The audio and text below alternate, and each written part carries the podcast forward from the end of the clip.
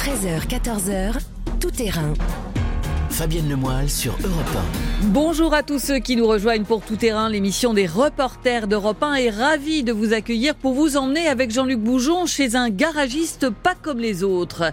Il a mis en vente la voiture du gendarme de Saint-Tropez et vous découvrirez que ce collectionneur garde aussi des cylindries qui ont conduit Jacques Chirac ou Saddam Hussein. Direction ensuite les Pyrénées-Orientales avec Benjamin Peter. On va grimper à 1200 mètres d'altitude. Nous irons dans une clinique qui prend en charge les Covid longs comme Martine, 54 ans, contaminée il y a un an. Elle veut retrouver son souffle et sa vie d'avant. Comment soulager les hôpitaux et permettre aux malades de rentrer plus vite chez eux Ils sont de plus en plus hospitalisés à domicile avec de l'oxygène. C'est le cas de Patrick qu'a rencontré Victor Delande. Gros plan dans tout terrain sur le procès de l'espionnage chez Ikea. Les antécédents judiciaires de centaines de salariés passés au crible par leur employeur. Système organisé ou dirigeants trop zélés La question a été au cœur des débats du procès qu'a suivi Marion Dubreuil. Retour sur l'épopée des Bleus au Kazakhstan pour décrocher leur qualification pour le Mondial 2022. Cyril de la Morinerie était du voyage. Enfin, pour terminer, plongée savoureuse avec Pierre Herbulot au cœur de l'atelier du chocolatier Patrick Roger, un véritable artiste qui sculpte le chocolat. Voilà pour le programme Tout Terrain, c'est parti. Europe 1, tout terrain. Fabienne. Voilà qui va sûrement vous rappeler des souvenirs, les fameux gendarmes de Saint-Tropez avec un drôle de moteur que vous avez entendu gronder cette semaine dans la matinale d'Europe 1 et une voiture mythique à vendre. Elle a une super sonorité parce qu'elle a vraiment un beau moteur. C'est une voiture, toute la ligne est en inox et c'était le top de l'époque. Le top de l'époque, ce coupé cabriolet Oldsmobile 1963, une magnifique américaine qui transportait Louis de Funès à la fin du gendarme de Saint-Tropez. Bonjour Jean-Luc Boujon. Bonjour Fabienne. Quelle ambiance Tout est parti en fait d'une petite annonce, racontez-nous. Oui, en fait, c'est une petite annonce postée la semaine dernière sur le site Le Bon Coin et donc qui proposait à la vente euh, rien moins que cette fameuse décapotable euh, dans laquelle parade Louis de Funès à la fin du film. Euh, je ne sais pas si vous vous souvenez de la scène. Hein. On a Galabru, l'adjudant, qui est au volant, Louis de Funès, Cruchot, qui est debout à l'arrière, fier comme Artaban, et puis les autres gendarmes, Fougas, Jean Lefebvre et Merlot, Christian Marin, qui escortent le véhicule.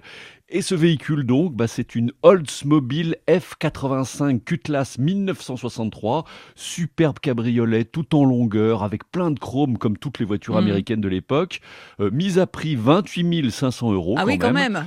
Ouais, Ouais. Pour un modèle euh, très rare, explique son vendeur Stéphane Cerquera, euh, qui est aussi celui qui l'a remise à neuf dans son garage AMG Sport de Grigny, près de Lyon. Voilà la, fameuse voiture hein, du gendarme de Saint-Tropez. Alors on voit bien qu'elle était blanche avant, dans le film de Saint-Tropez. Donc elle a été repeinte en bleu par le deuxième propriétaire, mais la voiture était bien blanche. oui. Et là, et mon gars est en train de faire la sellerie. Il a refait, en fait, il a refait les sièges. La voiture elle est sublime, comme vous la voyez, elle est... Elle est avec la, la- la- fiche de l'époque. C'est la Oldsmobile 63, donc un modèle qui est très dur à trouver aujourd'hui parce qu'il y avait un monobloc en aluminium et toutes celles qui sont sorties ont sorti après l'année après avec des monoblocs en fonte. Et c'était deux fois plus cher de faire un bloc en alu que faire un bloc en fonte. Dans ces voitures qui est déjà immensément rare par sa technologie qu'il y avait à l'époque. Ils l'ont arrêté, ils l'ont fait qu'un an parce que chez Oldsmobile ça coûtait trop cher de fabriquer la même voiture. Donc ils ont arrêté, ils sont repassés sur du, sur du classique. Capote électrique, moteur V8, 187 chevaux. La voiture, la voiture c'est c'est bon, c'est une culasse spéciale, la voiture est très belle. Regardez l'état. Bon, bah, ils vont bien l'article, hein, en tout cas. hein. Euh, votre vendeur, Stéphane Cerquera. Euh, on est sûr que c'est bien la vraie? Oui, oui, oui, hein, Stéphane Cerquera est quand même un vendeur euh, sérieux, il a pignon sur rue depuis des années. Euh, il est d'ailleurs avant tout un restaurateur de voitures, hein, qu'il déniche euh, d'abord dans des réseaux qu'il connaît bien, avant de les retaper, et la plupart du temps de les mettre en vente, et il le certifie, ce cabriolet est bien celui du gendarme. Celle qui était dans le film de Saint-Tropez avait une immatriculation en 06 et la nôtre porte justement son ancienne immat était la même immatriculation et nous avons retrouvé une ancienne carte grise de ce véhicule et effectivement avec le nom de la production et l'immatriculation du véhicule qui était sur Saint-Tropez. Et comment vous l'avez trouvé celle-là? Je l'ai acheté à une personne qui m'avait dit j'ai la voiture à vendre de Louis de Finesse du film et il souhaitait changer de véhicule donc du coup euh, il a changé la voiture hein, qu'il avait acheté euh, il y a une trentaine d'années et il l'avait acheté à Cannes justement à un type qui l'avait acheté dans le tournage donc la voiture était chez lui depuis une trentaine d'années. Elle a été bien conservée et puis surtout elle a été très suivie par ce monsieur qui est à la retraite aujourd'hui et la voiture il en prenait soin donc euh, il a toujours pris soin. Donc voilà pour cette voiture mythique. hein. Mais ce qui est incroyable, c'est qu'en allant à la rencontre de ce vendeur, euh, vous avez euh, découvert toute l'étendue de sa collection. C'est une véritable caverne d'Alibaba, ce que vous avez vu. Oui, il y a le garage qui est un peu la vitrine, et puis quelques dizaines de mètres plus loin, au cœur du village de Grigny, il a plusieurs entrepôts euh, dans lesquels il garde toutes ces belles voitures. Alors ce serait trop long de toutes les citer, mais j'ai pu voir par exemple un coupé Mercedes ayant appartenu à Johnny Hallyday avec le nom du chanteur brodé sur les appuis-têtes. Euh, j'ai vu aussi une des CX de Jacques Chirac, une Prestige Turbo 2 GTI noire avec laquelle il roulait lorsqu'il était encore maire de Paris.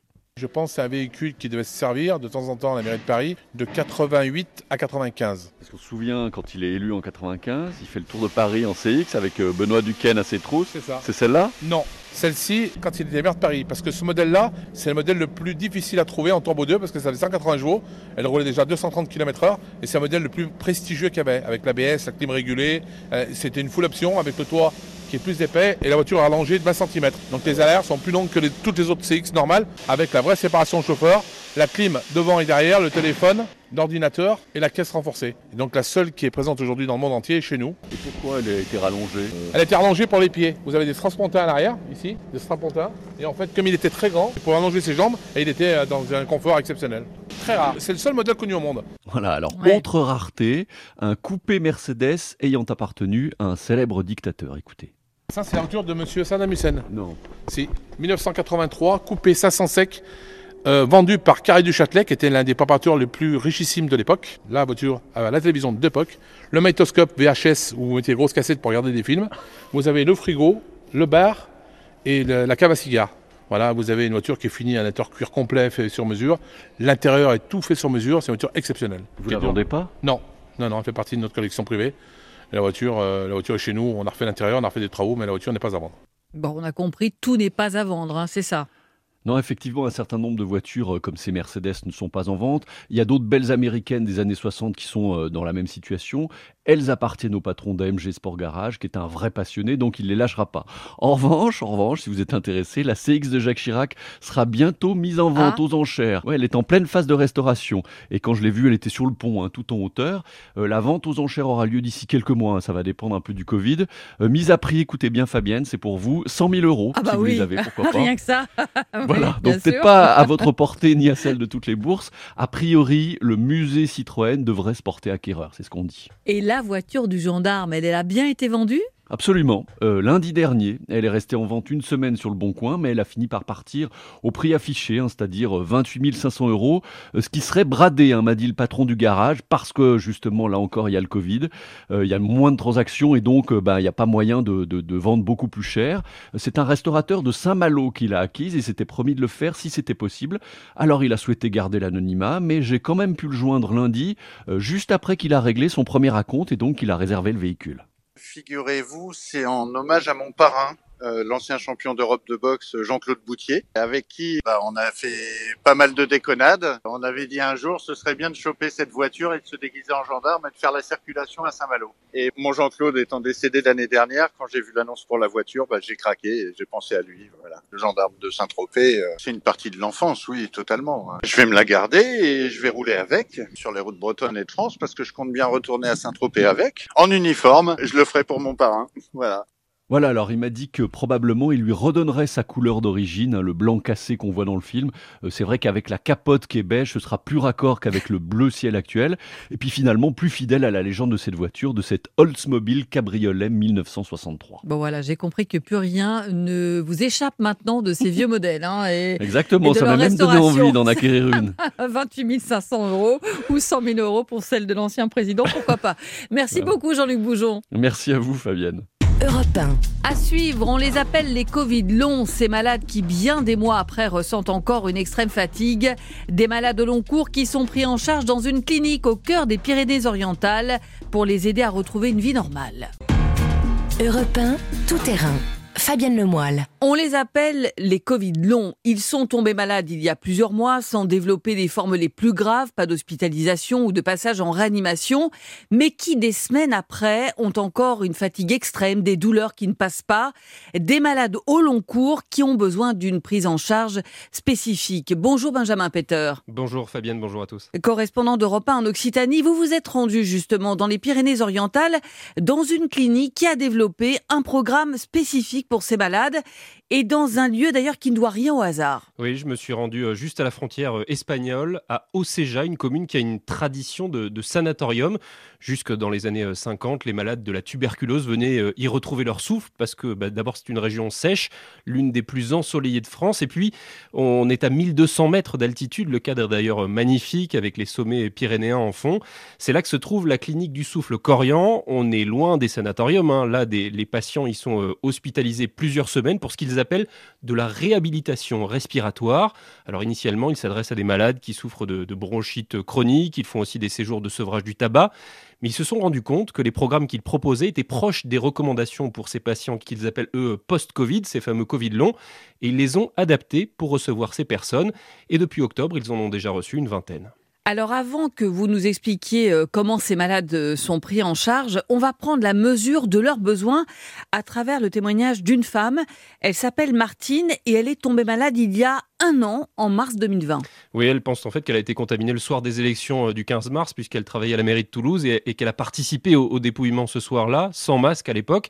Quatre jours après, elle est testée positive et commence alors un calvaire pour cette femme de 54 ans très sportive, hein, qui faisait du sport 4 à 5 fois par semaine, du crossfit, de la danse, aucune comorbidité. Elle va subir un mois de forte fièvre, rester alitée de longs mois chez elle, et commence alors une longue errance médicale. Et ce n'est qu'à l'automne dernier qu'on a fini par lui expliquer qu'elle subissait des séquelles du Covid. Et ce qui est marquant, c'est qu'aujourd'hui encore, elle ressent des symptômes qui la handicapent au quotidien. Oui, un an après, elle a toujours des difficultés à respirer, elle ressent une fatigue intense euh, qui faisait que dans les premiers temps, elle pouvait dormir de 11h du matin jusqu'au lendemain et des symptômes proches de problèmes neurologiques. J'ai des sensations de brûlure qui partent euh, au niveau des, pieds, qui remontent sur les membres, dans les bras et, dans la tête. J'ai ce, ce, brouillard dans le, dans le cerveau. Ça me donne l'impression d'avoir un étau qui comprime, qui comprime et il n'y a plus rien. Vous pouvez me parler si, si j'entendrai même pas ce que vous me dites euh, parce que, et je ne vais rien retenir. Ça me demande une énergie telle que, et que je ne l'ai pas encore. Et elle me disait aussi qu'elle avait toujours froid. Encore aujourd'hui, elle dort avec des pulls, des capuches, même à la clinique. Elle a demandé des, couvertures supplémentaires. Et aussi, ce qui est difficile pour ces malades, et on en a déjà parlé dans tout terrain, c'est l'incompréhension de leur entourage. Oui, ce qu'elle explique, c'est qu'elle a fini par se demander si c'était dans sa tête, hein, si elle devenait folle, parce que pour la plupart des gens, le Covid, c'est soit une forme grave, la réanimation, soit c'est réglé en quelques jours. Alors des mois après, faire comprendre aux autres qu'on est toujours malade, ça a été très difficile. Ça, ça a été compliqué aussi de, faire euh, comprendre aux autres que j'étais réellement malade. Et que ce soit dans mon milieu personnel ou professionnel, c'est vrai. Au début, euh, reviens au boulot, reprends, ça va te faire du bien euh, de nous revoir. et je ne pouvais pas. Donc ça, ça a été compliqué. Et de le faire entendre aussi à certains médecins. Et heureusement que mon médecin personnel me connaît depuis 25 ans et qu'elle savait très bien que c'était pas du cinéma. C'est pour ça, euh, justement, pour qu'on comprenne que c'était pas que du cinéma ce que vivait Martine, qu'il y a dans cette clinique une prise en charge psychologique, hein, justement. Oui, c'est la première étape de ce programme qui se veut pluridisciplinaire. D'abord, donc, on évalue leur état de santé et on les accompagne psychologiquement. Myriam Dubois est euh, cadre infirmier. Elle voit régulièrement arriver ses patients complètement perdus. Ces patients qui arrivent là actuellement ont besoin de ça, ont besoin qu'on les écoute. Ils ne se sentent pas entendus par rapport à leurs symptômes, par exemple, qui sont tellement différents. Ils ont l'impression de gêner, ils ont l'impression qu'on les, les comprend pas, ils ont l'impression qu'ils en rajoutent. Cette impression-là, ben, ils la perdent ici. Ils ont vraiment le sentiment qu'on s'occupe d'eux, qu'on va euh, appliquer vraiment une réhabilitation personnalisée. Ils ne partiront peut-être pas guéris, mais ils partiront avec des outils qui vont leur permettre de continuer la mise en place de tout ce qu'on a fait ici. Voilà, et pour Martine, ça a été euh, tout un processus, un peu comme un deuil finalement. Il a fallu accepter qu'il fallait tout réapprendre depuis le début.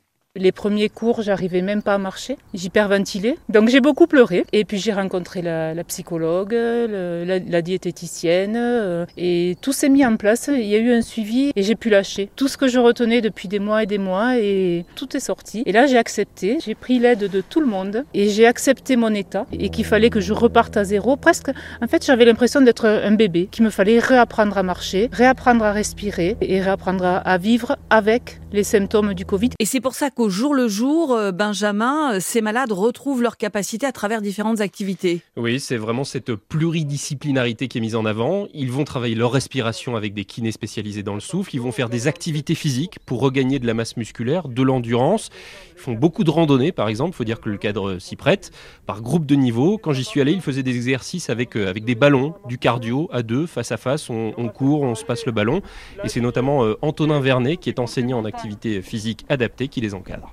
Nous, ce qu'on travaille avec elle ici, c'est surtout essayer de lui redonner confiance dans ses capacités. On va travailler énormément la gestion de la respiration, qui va les aider à être beaucoup mieux dans leur quotidien et à la fois dans toutes les tâches euh, d'activité physique et sportive qu'on peut leur faire effectuer ici. Donc le but, c'est vraiment d'essayer de, de répondre à toutes les problématiques qu'ils peuvent rencontrer. On a vu un monsieur qui est arrivé en début de séjour avec de l'oxygène euh, en déplacement, qui avait énormément de mal à marcher plus de 3 minutes sans s'asseoir et être totalement essoufflé. À la fin du séjour, il avait plus l'oxygène et il arrivait à faire une randonnée de 1 heure, 1 heure et demie sans grande difficulté.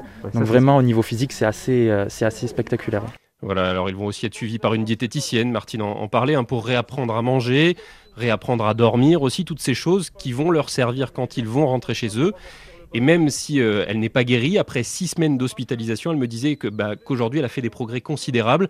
Elle a beaucoup moins besoin de dormir, par exemple, et euh, elle arrive maintenant à, à monter au sommet de la montagne, c'est ce qu'elle me disait, mais à son rythme, plus en courant, comme elle pouvait euh, le faire, par exemple, il y a un peu plus d'un an. Et je crois que vous m'avez dit qu'elle a envie de partager cette expérience avec ceux qui ont vécu la même chose qu'elle, hein, en Oui, rentrant maintenant euh, chez elle. Oui, c'est ça. Elle fait partie d'une association pour, euh, pour aider ces malades dans leur parcours de l'après-Covid, pour mieux les, les orienter. Pour elle qui va sortir de la clinique finalement mi-avril, l'idée c'est de garder toutes ses bonnes habitudes de sommeil, d'hygiène de vie alimentaire. Elle a beaucoup travaillé sa respiration au repos, par exemple, pour ne pas hyperventiler. Ça fait partie des choses qu'elle veut poursuivre quand elle euh, rentrera chez elle à, à Toulouse dans quelques semaines. Merci beaucoup, Benjamin Peter. Merci. Europe 1. Alors, il y a encore plus de 5000 patients en réanimation et pour soulager les services, certains malades en cours de guérison sont placés sous oxygène chez eux. Comment se passe cette hospitalisation à domicile? On vous le raconte dans un instant. Europe 1, tout terrain. Fabienne Lemoyle. Avec encore plus de 5000 malades du Covid en réanimation, la pression reste toujours très forte dans les hôpitaux. Et parmi les solutions pour soulager les services, il y a une méthode, celle de l'oxygénation à domicile. Cela permet aux malades de regagner plus vite euh, son domicile ou même de ne pas être hospitalisé. Bonjour Victor Dolande. Bonjour Fabienne. Ce type d'hospitalisation à domicile n'a pas existé lors de la première vague. Depuis, il s'est multiplié. Ça se passe comment concrètement? Alors la pratique est très encadrée, il faut l'accord du patient tout d'abord, un lien ensuite entre l'hôpital et le médecin de ville qui surveille le malade et une infirmière qui passe à son domicile pour vérifier ses constantes tous les jours. C'est la plupart du temps pour des patients qui ont déjà été hospitalisés et qui ont passé vous savez, la phase la plus dure de la maladie. C'est le cas de Patrick Lioré. Il a 60 ans et il y a trois semaines, il a attrapé le Covid, des difficultés à respirer, une sensation d'écrasement dans la poitrine. Il a été hospitalisé à l'hôpital d'Argenteuil. Son taux d'oxygène était tombé très bas. Six jours difficiles et puis son état s'est amélioré. Le chef de service lui a proposé cette solution d'hospitalisation à domicile. Il a vite pesé le pour et le contre. Et vous l'avez rencontré? Bon, on est dans une chambre d'hôpital euh, avec euh, des instruments qui se baladent à droite à gauche, et puis, puis des gens, bah là pour le coup, celui qui était à côté de moi souffrait. Quand on vous l'a proposé, vous êtes dit tout de suite oui. Sans, sans difficulté aucune, j'étais content de pouvoir rentrer. Alors là, au contraire, il n'y avait pas de problème, et, et puis le suivi quotidien par des infirmières, non, j'ai pas eu peur. Au contraire.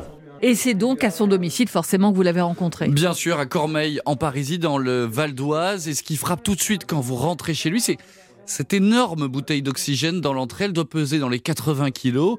Et Patrick y est relié en permanence grâce à un tuyau en plastique très long qui lui donne une certaine liberté de mouvement chez lui. Ça fait 7 mètres.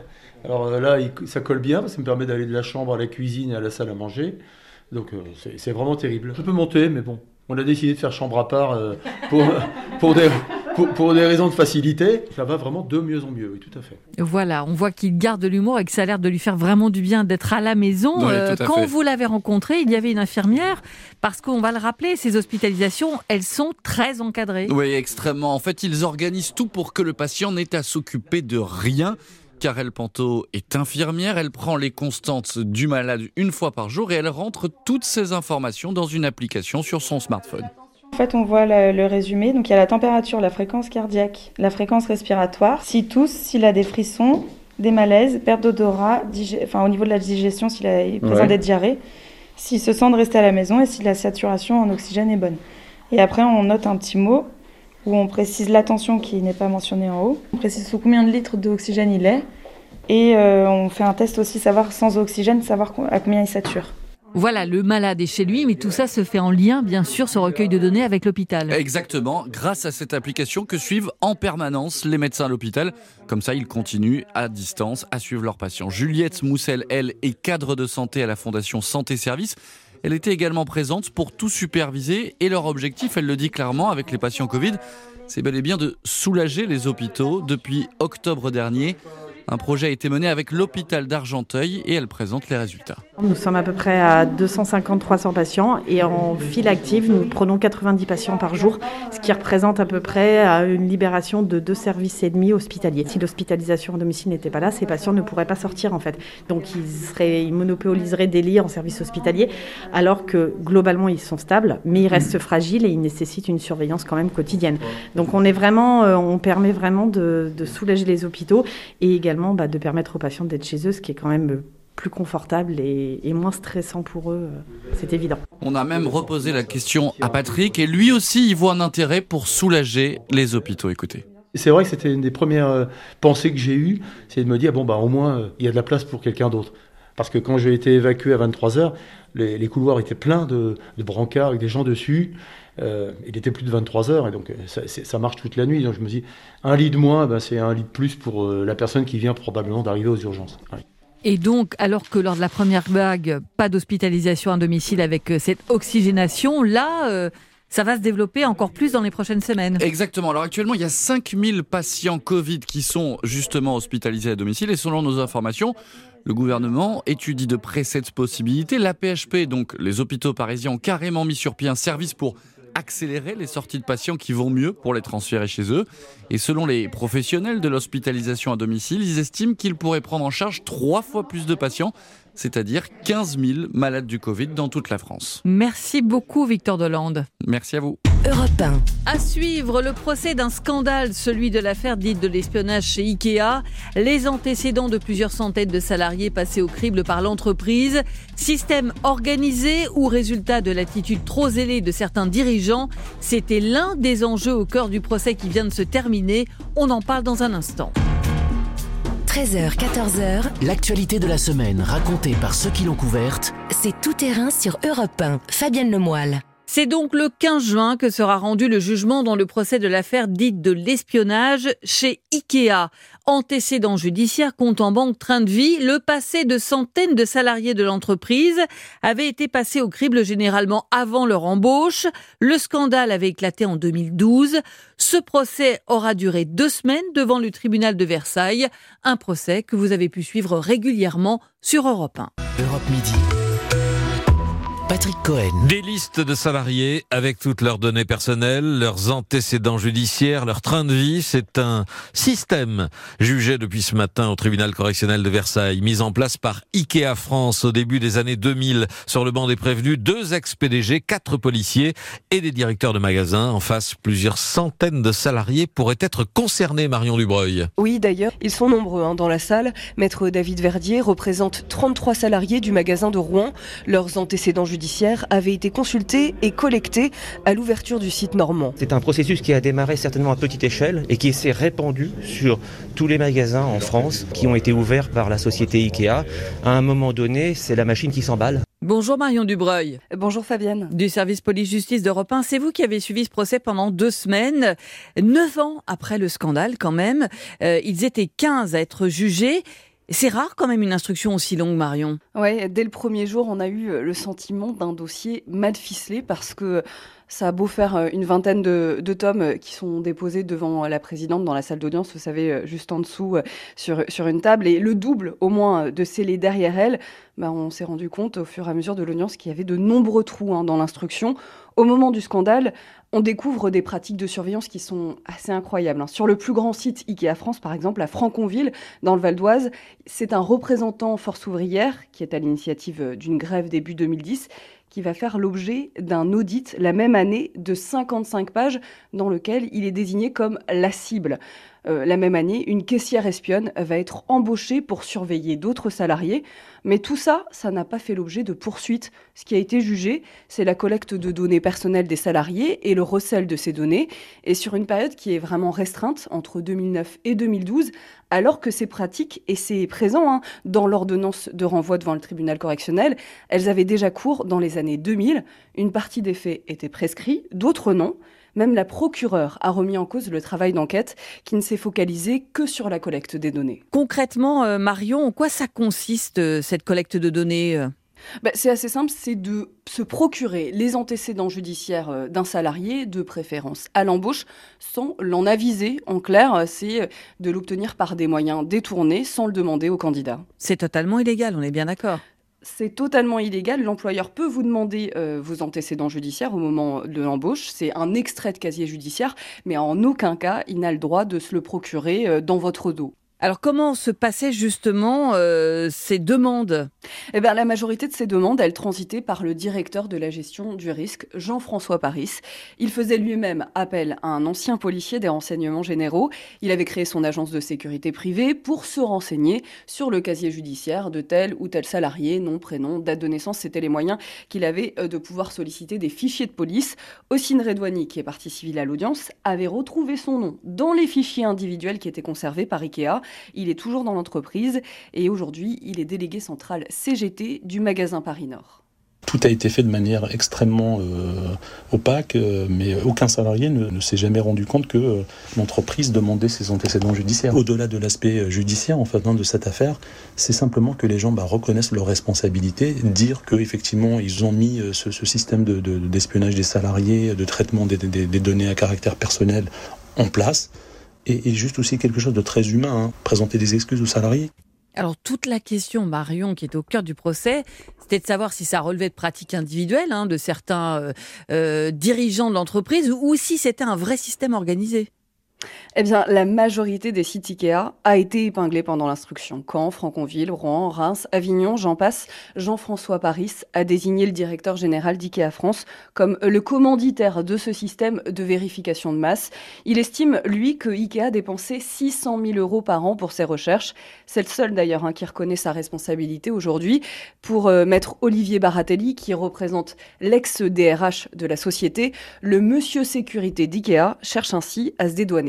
S'il y a eu euh, de ci, de là, individuellement, euh, des demandes, c'est le fait d'un homme qui s'appelle Jean-François Paris, qui était le directeur de la sécurité, et qu'il n'y a jamais eu au niveau de la direction, au niveau euh, national ou au niveau international, une quelconque politique d'espionner qui que ce soit. Il faut juste tomber de ce fantasme, revenir à la réalité de ce dossier. Mais je pense que Monsieur Paris essaye de ne pas endosser tout seul une veste peut-être trop large pour lui. Ce sont ses initiatives et pas celles ni d'IKEA ni de ses cadres. Il n'y a pas eu d'espionnage organisé chez Ikea par la direction. Voilà, il n'y a pas eu de système 17 avocats euh, chez Ikea. Chacun se renvoie en gros euh, la balle hein, de la responsabilité de, de ce qui se passait euh, dans ces fichiers.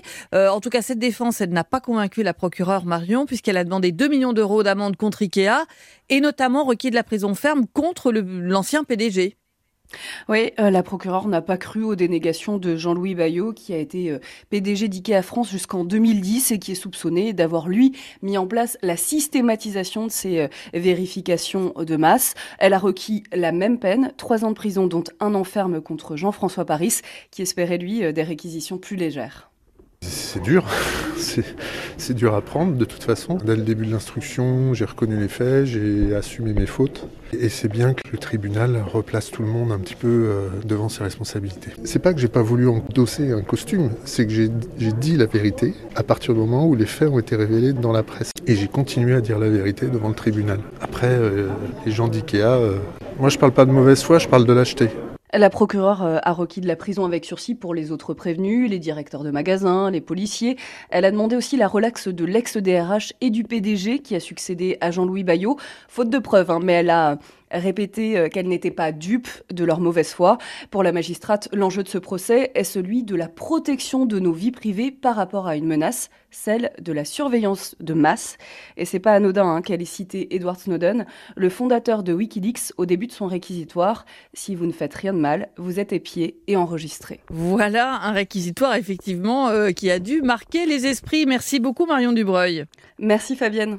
Europe À suivre, on va revenir sur l'épopée des Bleus au Kazakhstan à plus de 5000 km de Paris pour se qualifier pour le Mondial 2022. Europe 1, tout terrain. Fabienne Lemoyle. Les Bleus sont donc en route pour la Coupe du Monde 2022 et pour se qualifier, leur route est passée le week-end dernier par un pays contre lequel ils n'avaient jamais joué, bien loin de la France, le Kazakhstan.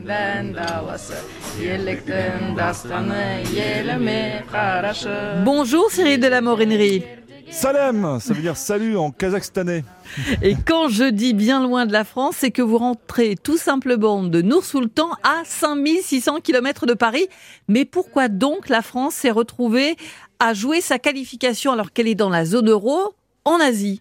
Eh bien parce que le Kazakhstan a demandé en 2002 euh, à quitter la, la, zone Asie et donc rejoindre la zone euro. La raison elle est toute simple, eh bien c'est pour avoir euh, plus de, visibilité pour aller chercher le marché européen et parce que l'UEFA est très riche et donc reverse plus d'argent euh, pour les rencontres et cela permet au football euh, du, Kazakhstan eh bien se, développer. Même si on rappelle vous avez raison que le pays eh bien est situé donc largement en Asie. C'est un pays qui est très grand hein, cinq fois euh, plus grand que, la France peuplé de seulement 18 millions d'habitants et qui a des frontières avec la Russie la Mongolie la Chine et puis le Turkménistan l'Ouzbékistan et le Kyrgyzstan. Euh, la population a des origines donc très diverses. C'est pourquoi Aïda, que j'ai rencontré, m'a expliqué eh bien, que les habitants, on ne les appelle pas les Kazakhs, mais les Kazakhstanais. On est asiatique. Euh, le Kazakhstan, c'est un mélange d'ethnies. Oui, voilà. on dit que euh, nous sommes kazakhstanais parce que on ne dit pas que nous sommes kazakhs parce qu'ici, que ici il y a beaucoup de euh, différents gens qui sont à, l'origine de, la Russie, de, tous les de Chine, oui, voilà, un peu un peu partout à, côté du, Kazakhstan. À l'origine, on était lié avec les Turcs. Après, dans notre histoire, on était lié avec la Russie, qui sont les nous colonisés. Et en 1991, euh, on avait notre euh, indépendance. Du coup, c'est un vrai périple pour euh, se rendre justement au Kazakhstan, Cyril. Oui, parce qu'il n'y a pas de vol direct. Euh, Air France a suspendu ses, vols euh, depuis la crise du coronavirus. Donc, du coup, il faut euh, transiter par la Biélorussie par Minsk. Donc, vous avez 3 heures de vol jusqu'à Minsk. Ensuite, vous avez une escale et 4 heures de vol pour allier Nour-Sultan. Bah, en tout, ça fait 15 heures de voyage pour arriver dans la capitale du, du, Kazakhstan où il y a 5 heures de décalage horaire, 4 heures désormais depuis le passage à l'heure d'été. Voilà, un beau périple. Et il vous a fallu aussi pas mal de laisser passer justement parce que le Kazakhstan a fermé ses frontières pour éviter d'être gagné par l'épidémie de coronavirus. C'est ça. Alors, il faut obtenir euh, un visa d'abord. Il faut euh, euh, ensuite présenter plusieurs documents à la police biélorusse parce qu'il y a cette escale. Je vous en parlais il y a un instant à, Minsk. Et puis, lorsque je suis arrivé au Kazakhstan, le plus important, c'était d'avoir le test PCR négatif dans la poche de moins de 48 heures. mais ce n'était pas suffisant. Il fallait également présenter une lettre de la Fédération française de football signée de la main de, son président, donc Noël Legrette, qui assurait que je venais pour couvrir le, match pour Europe 1 puis un document des autorités françaises que j'ai signé à mon départ pour expliquer que c'est un voyage euh, pour raison professionnelle qui euh, ne peut être euh, différé. Sachez également que l'ambassade de France à Nour-Sultan a, également donc été prévenue de notre arrivée, de l'arrivée d'une dizaine de journalistes. On était très peu nombreux sur ce déplacement. Alors voilà, 15 heures de vol et vous arrivez donc au Kazakhstan. Vous voilà à pied d'œuvre avec, on va l'entendre, c'est dimanche dernier, on est juste avant match, une ambiance étonnante. Ce matin, les champions du monde se sont réveillés en voyant par leurs fenêtres des rues enneigées. Il y a eu une tempête de neige cette nuit à Nour-Sultan. Avec ce vent polaire, la sensation de froid est intense. Mais les Français, qui ont interdiction de sortir de leur hôtel, hormis pour aller au stade, peuvent être rassurés. L'Astana Arena possède un toit rétractable. Il fera donc 15 degrés au bord de l'aire de jeu tout à l'heure. Après le nul décevant face à l'Ukraine, les Français doivent réagir, même si les conditions ici sont particulières, explique le sélectionneur Didier Deschamps. Moi, je parlerai plus d'obligation de résultat en tenant compte de la spécificité du, terrain avec euh, cette pelouse synthétique. Ce terrain synthétique que les champions du monde redoutent permet aux Kazakhstanais de jouer toute l'année malgré les températures extrêmes qui règnent dans ce pays. Des températures extrêmes auxquelles les joueurs du Kazakhstan sont habitués, mais pas forcément les Français. Justement, ils avaient quelques craintes d'ailleurs. Hein. Ah oui, ils avaient euh, des craintes, bien sûr, le froid, parce que euh, il fait très froid à l'extérieur, même si à l'intérieur il y avait il y avait 15 degrés. Et puis il y a, le décalage horaire, euh, il y a le, le gazon synthétique, hein, parce que bah, le gazon synthétique, il y a, il y a plus de risques de, de blessures et un souci de récupération, bien évidemment, parce que les Français ont enchaîné donc trois matchs. Ils avaient déjà un match dans les jambes avec cette rencontre contre l'Ukraine où ils avaient fait match nul. Et puis par ailleurs, il faut savoir que les Bleus sont restés totalement cloîtrés dans leur hôtel hormis un aller-retour donc euh, dans le dans le stade. C'est dommage parce que cette ville euh, située au, milieu de steppes gelées vaut le détour. Euh, racontez-nous alors.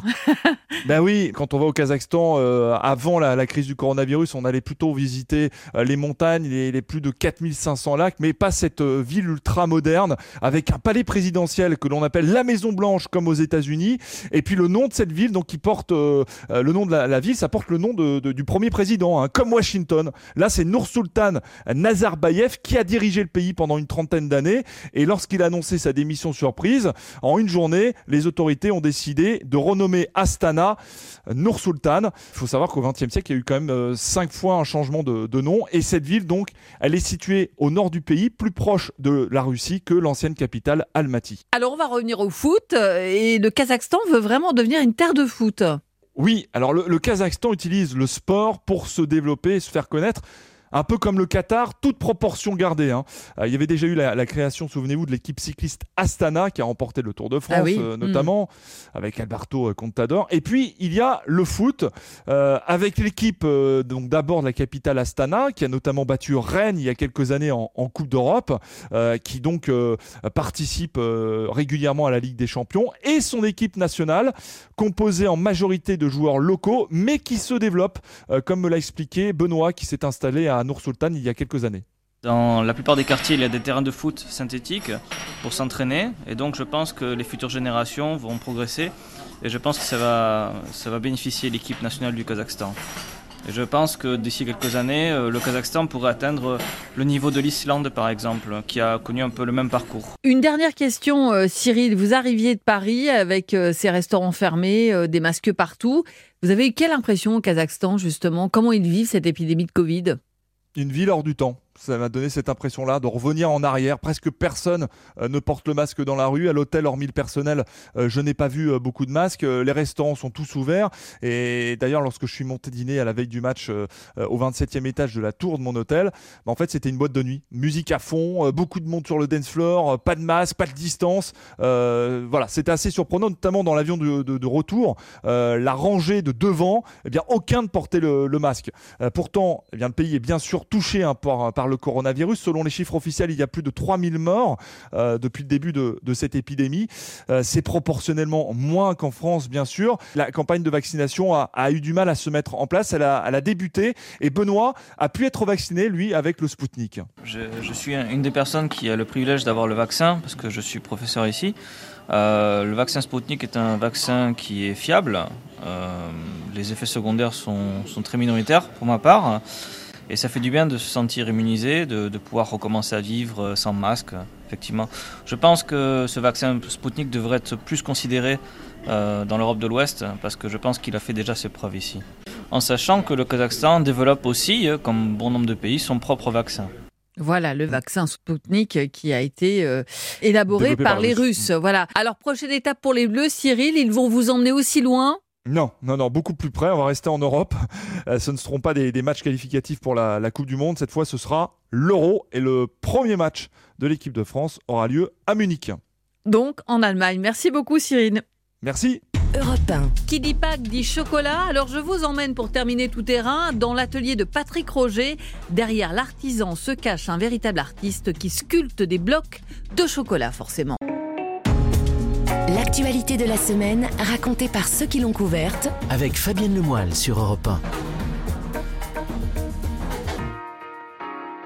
Qui dit pas dit forcément chocolat pour beaucoup d'entre vous et c'est vrai que c'est l'un des moments forts pour les chocolatiers qui font une grande partie de leur chiffre d'affaires pendant cette période.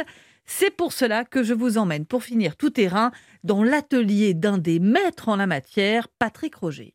Des chariots remplis de poussins en chocolat au lait, de hérissons en chocolat noir, 40 000 gourmandises comme celle-ci doivent sortir du laboratoire de Patrick Roger d'ici dimanche. C'est juste extraordinairement bon. Comme ces œufs qu'il façonne à l'aide d'un moule, d'un pinceau et d'un robinet à chocolat. Ça c'est pour pas qu'il y ait de, bulles. Après on met une deuxième couche pour avoir l'épaisseur et que ce soit suffisamment solide pour les garnir avec des pralinés, des gens du jas, ça peut être pâte d'amande en temps normal, caramel. Bonjour Pierre Herbulot. Bonjour Fabienne. Je m'en lèche déjà les babines, rien que d'entendre la description. C'est donc vous qui avez eu la chance de vous immerger dans cet atelier qui était en pleine effervescence. Oui, c'est le moins qu'on puisse dire. Un 40 000 chocolats à sortir en, en quelques jours. hein. Euh, Incroyable. ouais, c'est c'est vraiment le, le rush de l'année avec euh, Noël pour les chocolatiers. Vous rentrez dans ce laboratoire, il y a cette odeur un peu boisée, un peu chocolatée. Il y a les œufs qui sont en train de se monter ici. Ici, on est en train de les garnir de petites fritures. Euh, ils sont mis dans une boîte à un endroit. C'est vraiment millimétré comme organisation, il le faut pour sortir tout ça.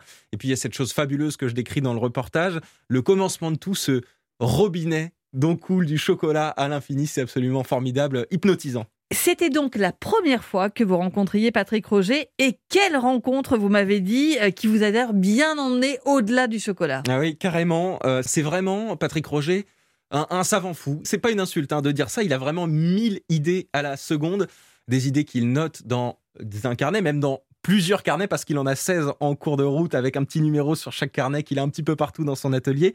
Il est vraiment difficile à suivre et euh, voilà, c'est un enfer en reportage. euh, le personnage, c'est voilà, faut suivre, faut s'accrocher. Alors, il y a quand même deux univers euh, dans son atelier hein, qui témoignent justement de cette dualité du personnage. hein. C'est ça. D'abord le côté chocolat hein, qu'on a déjà décrit avec Très euh, millimétré, très cadré. Le cœur, le cœur du métier et c'est ce qu'il m'a dit. hein. Je vous dis ces mots. Moi, ça, ça m'emmerde aujourd'hui. carrément. Ah bah voilà, c'est ça. Non, lui, ce qui l'intéresse, c'est la pièce d'à côté, une immense verrière très épurée avec un bloc de chocolat. Un Toujours du couteau, chocolat, quand même. Absolument. Et là, c'est le deuxième métier de Patrick Roger, le métier de sculpture. Je vous emmène dans son atelier. On travaille la matière. Là, je taille dans le bloc, en gros, pour vous changer votre regard. C'est les blocs, ça, ça fait 100 kg, il y a 200 kg. Chaque, euh, chaque bloc va, euh, bah, il va saigner quelque chose du bloc.